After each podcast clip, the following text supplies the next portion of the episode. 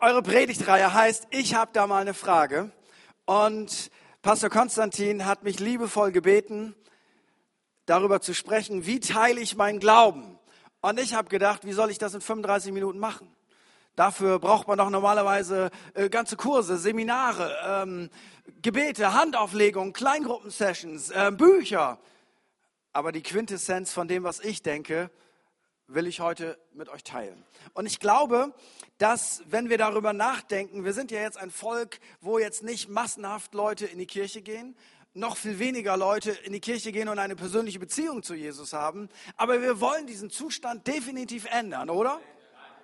Definitiv, das kann ja nicht sein, dass so viele Deutsche und wer auch immer in unserem Land ist, das Wichtigste verpasst, was es im Leben gibt, nämlich eine persönliche Beziehung zu Jesus zu haben.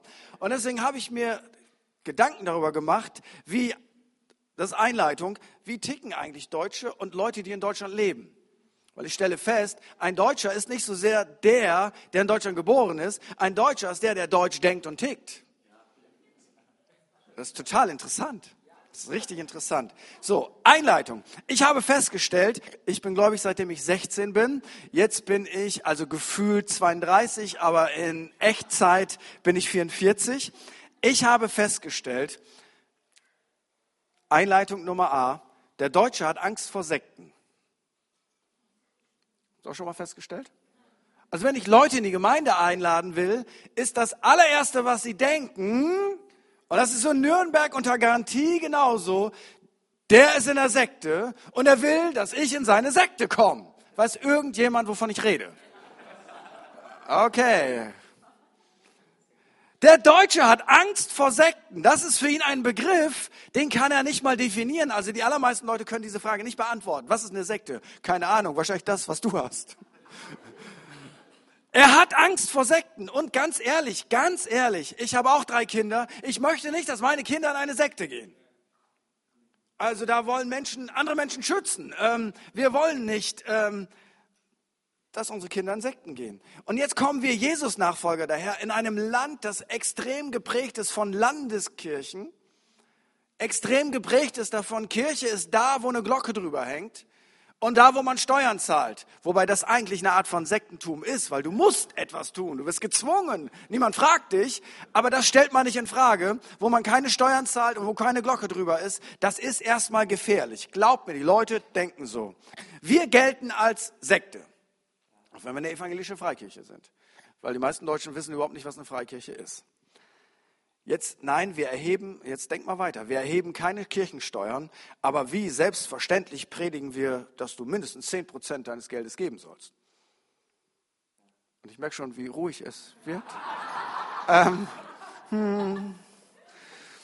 Die offizielle Kirche sieht uns manchmal als Sondergemeinschaft. Und jetzt wollen wir auch in enger Gemeinschaft leben. Wir wollen Kleingruppen haben. Wir wollen unser Leben miteinander teilen. Das ist für Leute scary. Weil das, was für dich richtig cool ist, ich teile mein Leben mit Leuten, ich teile meine Sorgen, meine Probleme, dann betet jemand für mich, ähm, das ist in einer individualistischen Gesellschaft, ist das Gruppendruck. Das ist gefährlich. Was machen die mit mir? Ähm, wer wäscht da mein Gehirn? Und manche Leute brauchen ja wirklich eine Gehirnwäsche, also im Sinne von zu viel schmutzige Gedanken, da muss man wieder sauber machen. Aber was machen die mit mir? Und ich habe festgestellt, wenn du anfängst mit Leuten über Jesus zu reden, du redest über Jesus, was sie hören ist, komm in meine Sekte.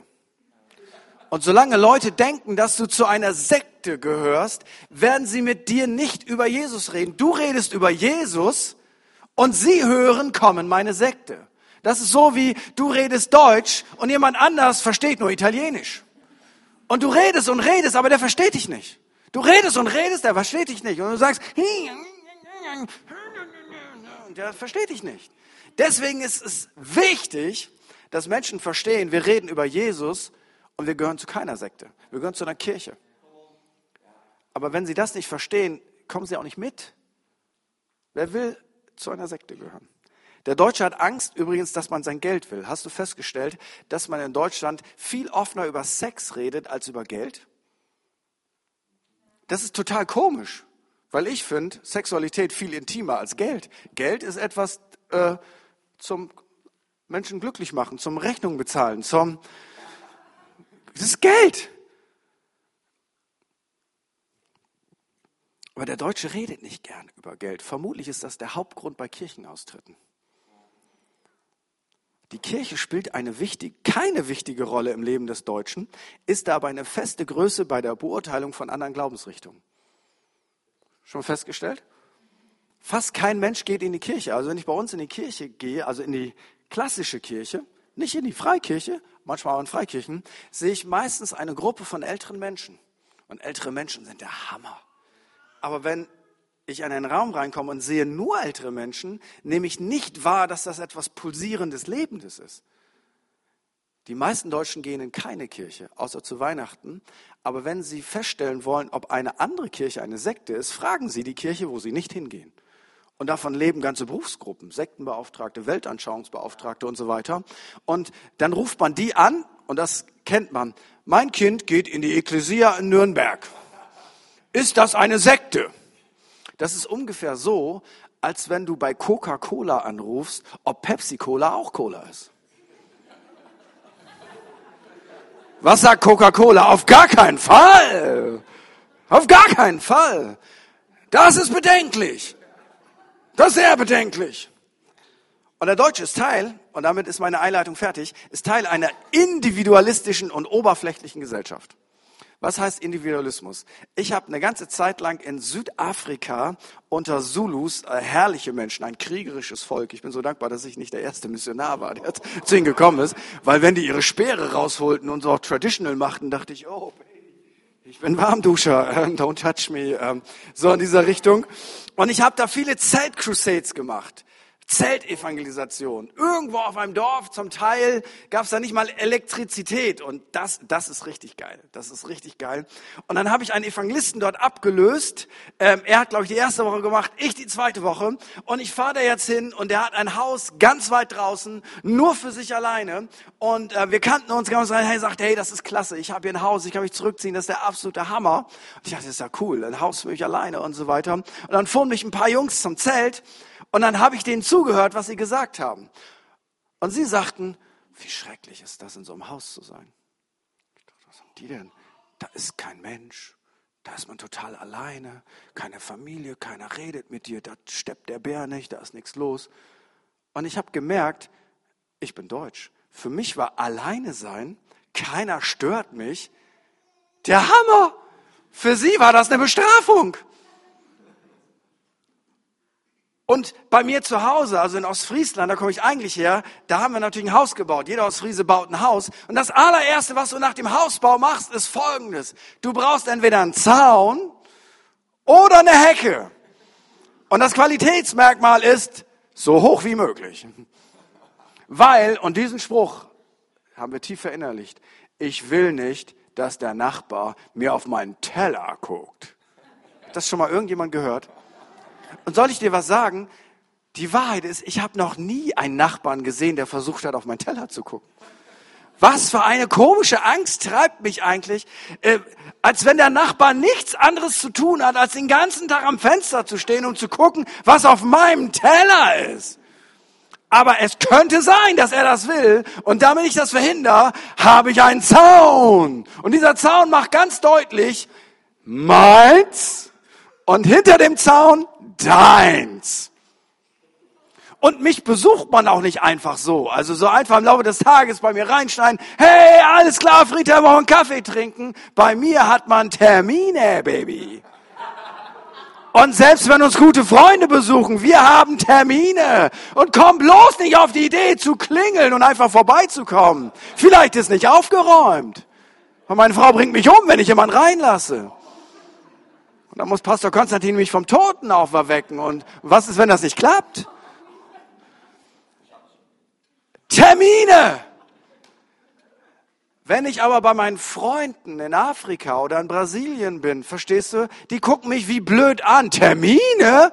Das sind doch meine Freunde. Da hat man keine Termine. Da macht man die Tür auf und sagt, Hi Baby. Und wenn du bei mir so reinkommst, dann frage ich dich, hast du einen Termin? Und wo ist meine Assistentin, die ich gar nicht habe? Fertig hier reingelassen. Und wenn wir das nicht verstehen, so sind wir nun mal. Der Rest der Welt denkt deswegen auch, wir sind ein bisschen, aber so sind wir. Und genau diese Spezies von Mensch wollen wir für Jesus gewinnen. Und das ist gar nicht so einfach. Aber es ist auch nicht unmöglich.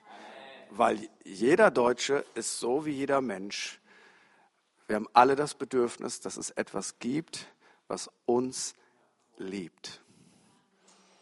Das Hauptbedürfnis des Menschen ist nicht Geld, Karriere. Das Hauptbedürfnis des Menschen ist es, gibt es ein Wesen, das mich unabhängig von meinem Aussehen, von meiner Leistung, von meinem Können bedingungslos liebt. Das ist das Einzige, was ins Herz passt. Da passt kein Sex, keine Drogen, keine Karriere und manches ist ja auch was Gutes, aber das passt nicht da rein. Das ist good to have, aber nicht als Erfüllung. Was kann man da machen? Ich habe eine einfache Formel. Sieht immer gut aus, ne, wenn man so ein Flipchart hat. Und irgendwann habe ich vielleicht eine Brille und sage dann. Aber wenn man schon keine Haare hat, sollte man keine Brille tragen.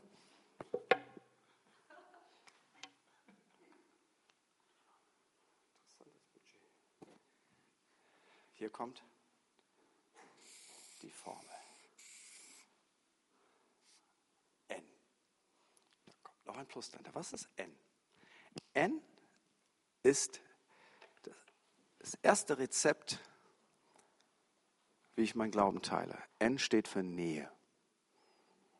Jesus hat gesagt, Matthäus 5, Vers 13, ihr seid das Salz der Erde.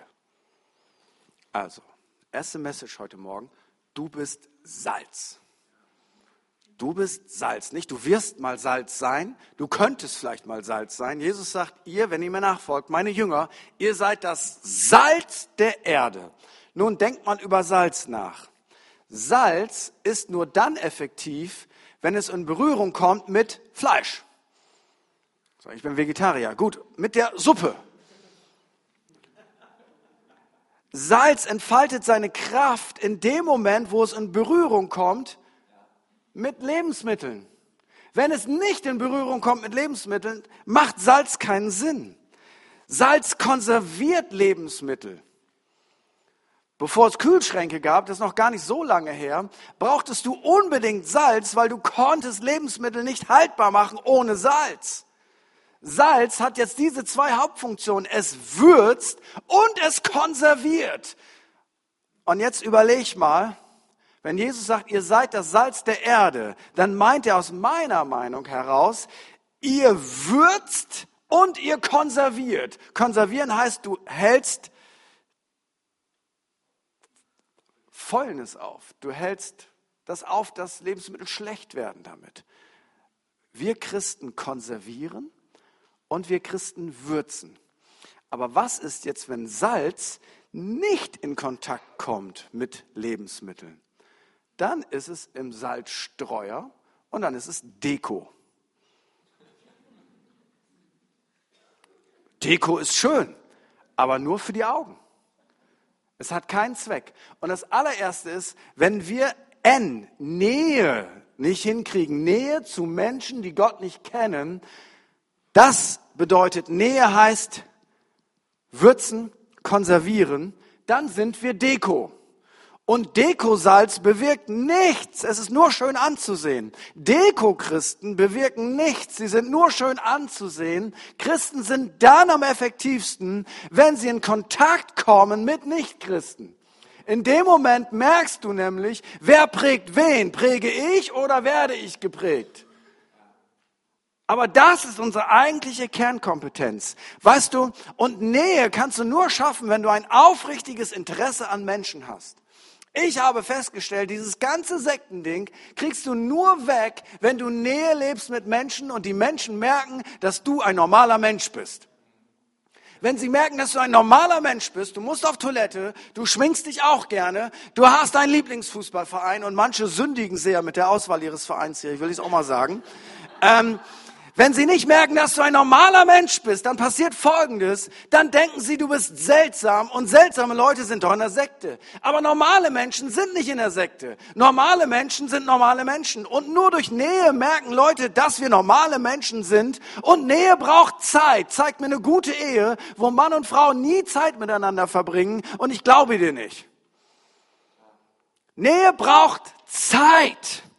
Und ich habe festgestellt, wenn ich befreundet bin mit Menschen, die Gott nicht kennen, weißt du, was passiert, wenn ich sie einlade, in meine Kirche zu kommen? Sie kommen. Aber nicht, weil sie so geistig spirituell erweckt sind, sondern weil sie meine Freunde sind. Weißt du, wenn ich gute Freunde habe, und in Ostfriesland war das total modern, ähm, dass man in so eine Dorftheatergruppe, dass man da mitspielt, dass die Feuerwehr eine Theateraufführung hat. Und ähm, dann übt man wochenlang ein plattdeutsches Stück ein. Und dann lädt man alle seine Freunde und seine Nachbarn ein. Und weißt du was, wenn meine Freunde mich zu so einem Theaterstück einladen, ich mag kein Theater. Aber weißt du, warum ich da hingehe? Weil es meine Freunde sind. Weil meine Freunde in einem Chor mitsingen und sie sagen, wir haben unsere große Aufführung. Und sie laden mich ein. Ich stehe nicht auf Chöre. Chöre sind wundervoll, nur ich stehe nicht auf Chöre. Aber ich gehe dahin. Warum? Es ist der Chor von meinem Freund. Und ich werde mir auf die Zunge beißen und ich werde nicht lästern über den Chor. Warum? Es ist mein Freund. Und deswegen gehe ich dahin. Und wenn der Sohn von meinem Freund in einem schrecklichen Fußballverein spielt, zum Beispiel dem FC Bayern München, soll ich dir was sagen? Ich würde sogar dahin gehen. Ich bin Werder-Fan. Und Gott ist mit den Schwachen, mit den Armen, mit den Bedrängten, nicht mit den Reichen.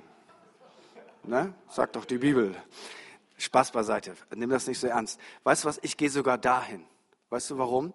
Weil wenn der Sohn von meinem Freund da spielt, dann gehe ich da nicht hin wegen dem Fußballverein, da gehe ich dahin, weil es ist mein Freund. So, und Freunde können wir nicht haben, wenn wir keine Nähe leben. Aber wenn wir Nähe leben, Freunde, dann werden Leute anfangen zu glauben, dass wir zu keiner Sekte gehören. Ich habe als Pastor drei Jahre Fußball gespielt. Es war sehr anstrengend. Wir hatten eine Zeit lang schon zwei Gottesdienste. Erster Gottesdienst, dann zum Fußball, dann zum zweiten Gottesdienst. Und irgendwann habe ich diese Welten vermischt und wollte mit dem Lobpreisleiter Fußball spielen. und wollte beten vom Anpfiff. Und sagen, nee, wir beten nicht, wir Pfeifen. Okay. Und dann hatte ich schon Angst, ich bin im Gottesdienst und der Schiedsrichter pfeift und die Predigt war so schlecht, aber es war nur das Spiel. Nein, Spaß beiseite. Und ich habe Folgendes festgestellt. Die erste Reaktion, ich weiß, einmal kamen wir mit drei Leuten aus der Gemeinde. Ich, ich glaube, ich vergesse das nie wieder. Und wir kamen etwas zu spät in die Kabine zum Spiel. Weil der Gottesdienst war so hammermäßig. Man muss auch Prioritäten setzen. Das versteht nicht jeder Trainer. Wir kamen zu spät, kamen in die Kabine und dann sagte jemand, warum seid ihr so spät? Und ich sagte, wir waren im Gottesdienst. Das war genauso still wie jetzt. Ich hätte auch sagen können, wir waren gerade auf dem Mars und die grünen Männchen haben uns jetzt rausgelassen. So fühlte sich das an. Einmal habe ich im Winter im Winter, es schneite irgendwie bei dem Staffelleiter, der organisiert das Ganze, ob Spiele stattfinden oder ob sie abgesagt werden. Und es war noch nicht abgesagt und es war Winter und vor Morgengottesdienst rufe ich beim Staffelleiter an, sag, guten Tag, ich würde gerne wissen, ob das Spiel heute stattfindet oder ausfällt. Er sagte, warum wollen Sie das wissen? Ja, weil ich gehe jetzt zum Gottesdienst und danach habe ich keine Zeit mehr, mich zu informieren. Und er hat ernsthaft gedacht, ich verarsche ihn. Warum? Weil ich gesagt habe, ich gehe jetzt in den Gottesdienst. Ja, da kriegt man schon mal ein bisschen Beulen ab. Aber weißt du, was ich festgestellt habe? Weil ich Nähe gelebt habe, wenn einer meiner Spielkollegen ein Eheproblem hatte, weißt du, zu wem die gekommen sind? Zu mir. Weil weißt du was? Ich war der Einzige, der eine Hoffnung hatte, dass Gott aus kaputten Sachen was Heiles machen kann. Das hatten die Säufer und die sich durch die Betten hopser, die hatten keine Hoffnung für solche Leute, aber ich hatte eine Hoffnung.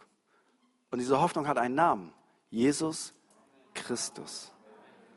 Jesus Christus. Und ich kann mich noch daran erinnern, wie ich mit Kollegen über ihre Ehe gesprochen haben, sie mich zum Essen eingeladen haben. Ich kann mich noch an, ich erzähle gleich noch ein bisschen mehr davon. Ich möchte dich aber noch mal etwas fragen. An wen wendest du dich eigentlich, wenn du Probleme hast? Antwort A, an wildfremde Menschen, die dir auf der Straße eine Zeitschrift in die Hand drücken. Antwort B, an Institutionen, wo du viel Geld bezahlen musst. Oder Antwort C, an gute Freunde, denen du vertraust. Wenn ich richtig fette Probleme in meinem Leben habe, wende ich mich an Freunde, von denen ich weiß, dass sie mich mögen und dass sie mich lieb haben. Jetzt dreh das mal um für einen Nichtchristen. An wen wendet sich wohl ein Nichtchrist, wenn er Probleme hat? An Freunde. Und wenn kein Christ zu seinen Freunden zählt, wird er keine gute Antwort bekommen. Und wenn wir nicht mehr mit Menschen befreundet sind, die Gott nicht kennen, wie sollen sie Fragen beantwortet bekommen auf die wichtigsten und größten Lebensfragen? Bill Heibels sagt einmal, der praktischste Tipp überhaupt ist eine Matthäus-Party. Wisst ihr, was eine Matthäus-Party ist? Das ist old school, aber es funktioniert immer noch. Matthäus-Party ist das, was Matthäus gemacht hat. In Lukas 5, 27 bis 32 kannst du das lesen. Folgendes passiert dort. Jesus sieht einen Zöllner, also einen Obersünder, und sagt, folge mir nach. Und er verlässt alles, steht auf und folgt ihm nach. Da hören manche auf zu lesen. Und was macht er danach? direkt danach, als er ein Nachfolger von Jesus war. Und, Je und Levi, der ist auch Matthäus, also Matthäus Levi, richtete ihm ein großes Mahl zu in seinem Haus. Und viele Zöllner und andere saßen mit ihm zu Tisch. Er war Zöllner. Er folgte jetzt Jesus nach. Und jetzt macht er Folgendes. Er lädt Jesus ein und seine Jünger. Und er lädt seine Freunde, die auch Zöllner waren, auch ein. Und er macht eine Party. Weißt du was? Matthäus-Partys funktionieren seit 2000 Jahren. Was, was, was brauchst du für eine Matthäus-Party? Man braucht ein paar Jünger von Jesus und man braucht ein paar Zöllner. Zöllner als Oberbegriff für Menschen, die Gott noch nicht kennen. Und dann brauchst du gutes Essen. Und dann lass das mal laufen. Du musst natürlich die richtigen Jünger von Jesus haben. Weil wenn du Bruder Hell and Fire hast, dann haben bald alle viel mehr zu essen, weil viele schon weg sind. Aber wenn du die richtigen Christen hast, und zwar ich meine die, die, wenn sie anfangen, über ihren Glauben zu reden, die so ein Leuchten in, den Augen bekommen. Und die aber nicht sofort über ihren Glauben reden müssen, weil sie wissen auch Bescheid, was in der Zeitung stand. Sie wissen auch, wie ihr Verein gespielt hat und sie wissen gerade, was auf der Welt läuft. Sie haben also die Möglichkeiten, ganz breit zu reden. Aber dann irgendwann, irgendwann geht das gar nicht anders, dass wir über unseren Glauben reden. Warum? Weil wenn wir mit Leuten reden und was machst du da noch so, bist du auch ehrenamtlich unterwegs und so, was sollen wir denn sagen? ja, ich bin in einer sozialen Institution, die trifft sich Sonntagmorgens und da sind lauter nette Leute. Nee, irgendwann sagt man ja, äh, ja, ich mache mit in der Kirche. Was, was, wieso das denn? Und dann musst du nicht verkrampft sein, dann musst du nicht, du redest mit den Leuten und irgendwann, was ist dir denn wichtig? Was machst du denn so? Äh, und dann sagst du, ja, das. Wirklich? Ja, erzähl mal. Und was, so läuft das. So läuft das so läuft der Hase und nicht andersrum. Wenn du zum Fußball gehst, hoffentlich musst du nicht so weit fahren, wenn du zum Fußball gehst, mit zwei Leuten aus der Gemeinde, warum seid ihr denn nicht in Zukunft zu dritt? Nimm doch einfach jemanden mit, der auch Bock auf Fußball hat und der Gott nicht kennt. Wenn du eine Grillparty machst, lad doch einfach jemanden noch mit ein, der Gott nicht kennt. Wenn du eine Studiengruppe machst, machst nicht nur mit den ganzen Frommen, dem Studentenmission oder wie auch immer, sondern machst mit zwei von denen und dann lädst du noch drei andere ein. Oder andersrum. Warum? Weil Matthäus Party funktioniert. Salz wird effektiv, wenn es auf Menschen trifft. N. Ich erinnere mich an ein Fußballspiel. Letztes Spiel vor der Winterpause eines meiner wenigen guten Spiele, die ich in dieser Saison gemacht habe. Und danach waren wir Herbstmeister. Und ich sitze in der Kabine und ich bin total happy und durchgeschwitzt und nach dem Spiel ist irgendwie so, so heilig. Ähm, und dann kommt der Dorfalkoholiker rein. Den kannte ich. Warum? Der war jeden Sonntag schon mittags auf dem Fußballplatz. Der war jeden Sonntag besoffen. Jeder wusste, der ist seit Jahren Alkoholiker. Jedes Dorf hat so einen. Und der kommt rein.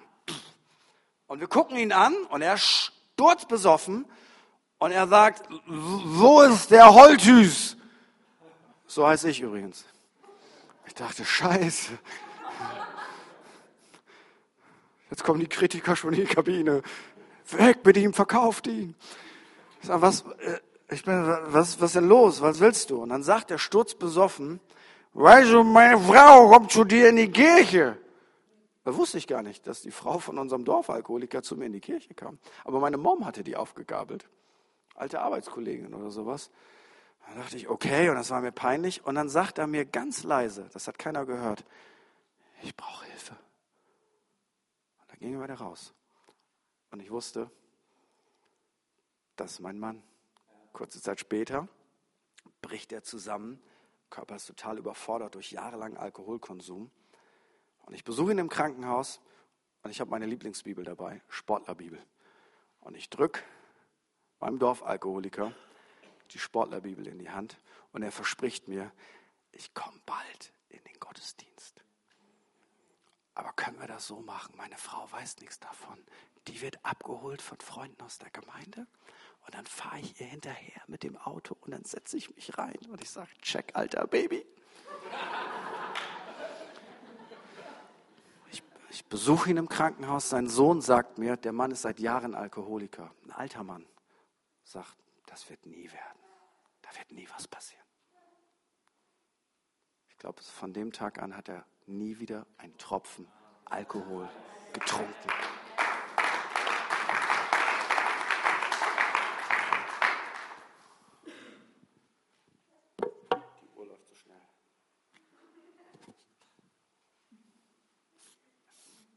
Nähe reicht aber leider nicht alleine aus. Jetzt brauchst du GM. Was ist GM? GM steht für Gott-Moment. Nur durch Nähe kommt keiner zum Glauben. Das ist der erste Schritt. Du brauchst einen Gott-Moment. Und hier kommt das Problem. Ein Gott-Moment können wir nicht machen. Nähe können wir schaffen. Ein Gott-Moment können wir nicht schaffen. Du kannst nicht bewirken, dass Leute von ihren Sünden überführt werden. Du kannst nicht bewirken, dass Leute in ihrem Herzen anfangen zu glauben. Du kannst nicht bewirken, dass Leute auf einmal ein schlechtes Gewissen haben, dass ihr Leben nicht in Ordnung ist. Du kannst nicht bewirken, dass Leute von neuem geboren werden und auf einmal in, im Zentrum ihrer Persönlichkeit verändert werden. Kannst du nicht bewirken. Kann nur Gott bewirken. Gebet ist ein Faktor. Deswegen Leute müssen wir beim Gebet eintauchen.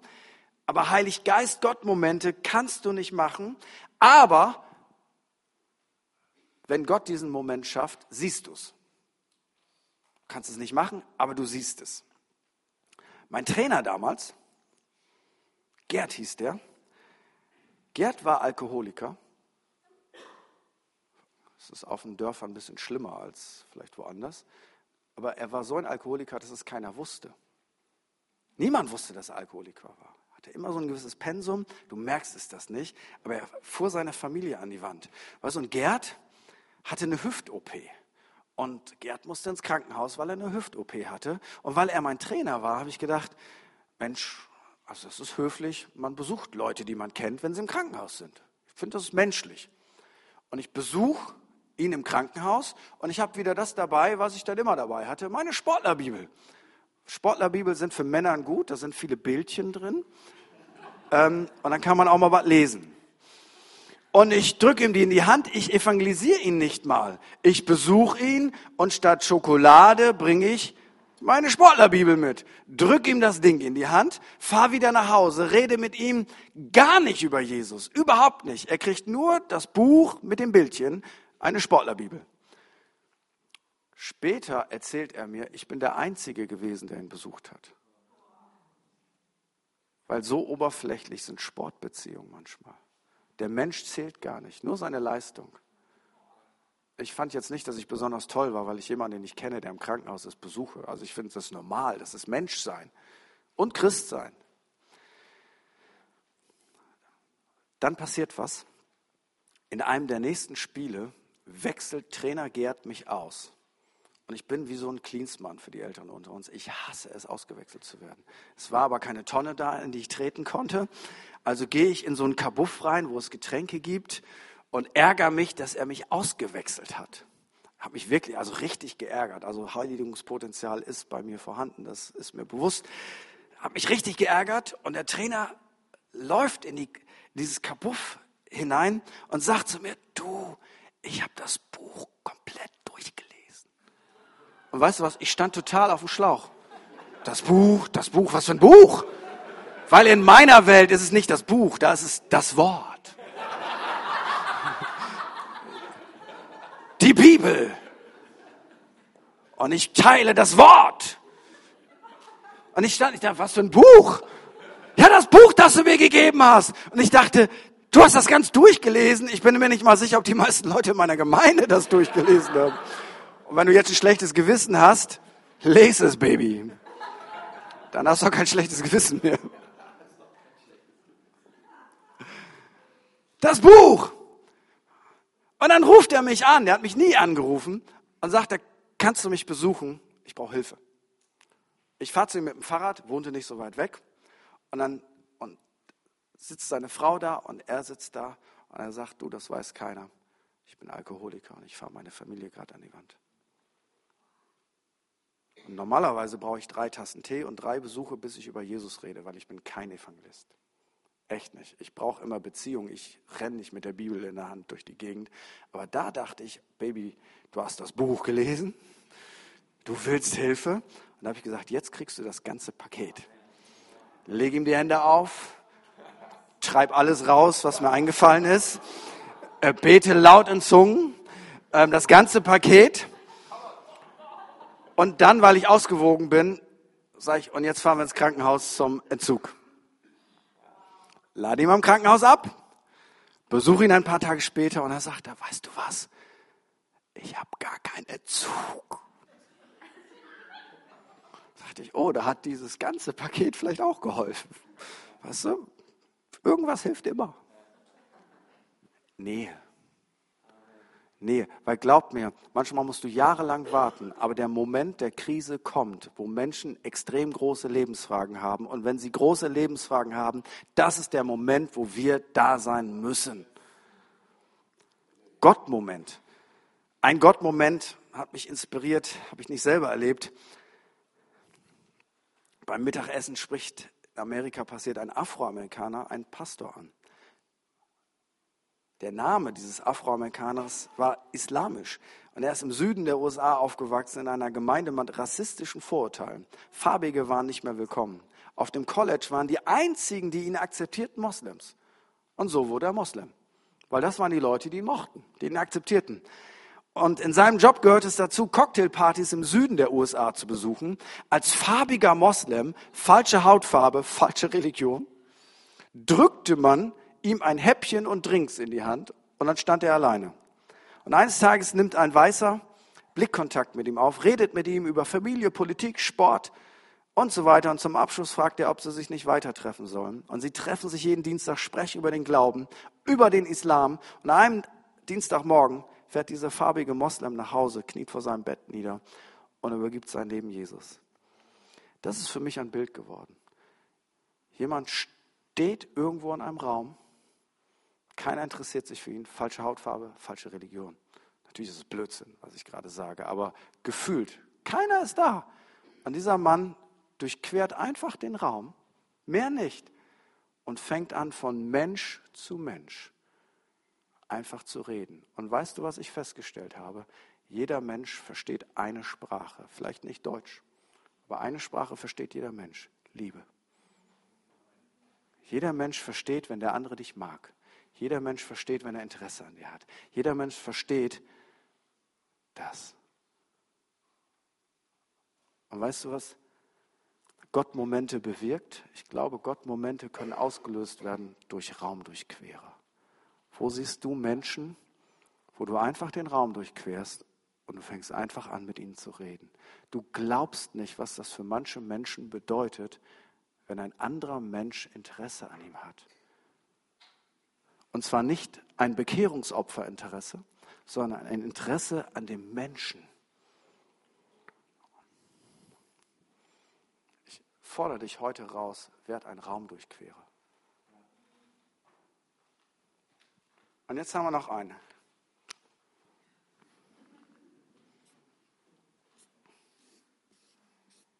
Ich liebe es, wenn Menschen sich für Jesus entscheiden.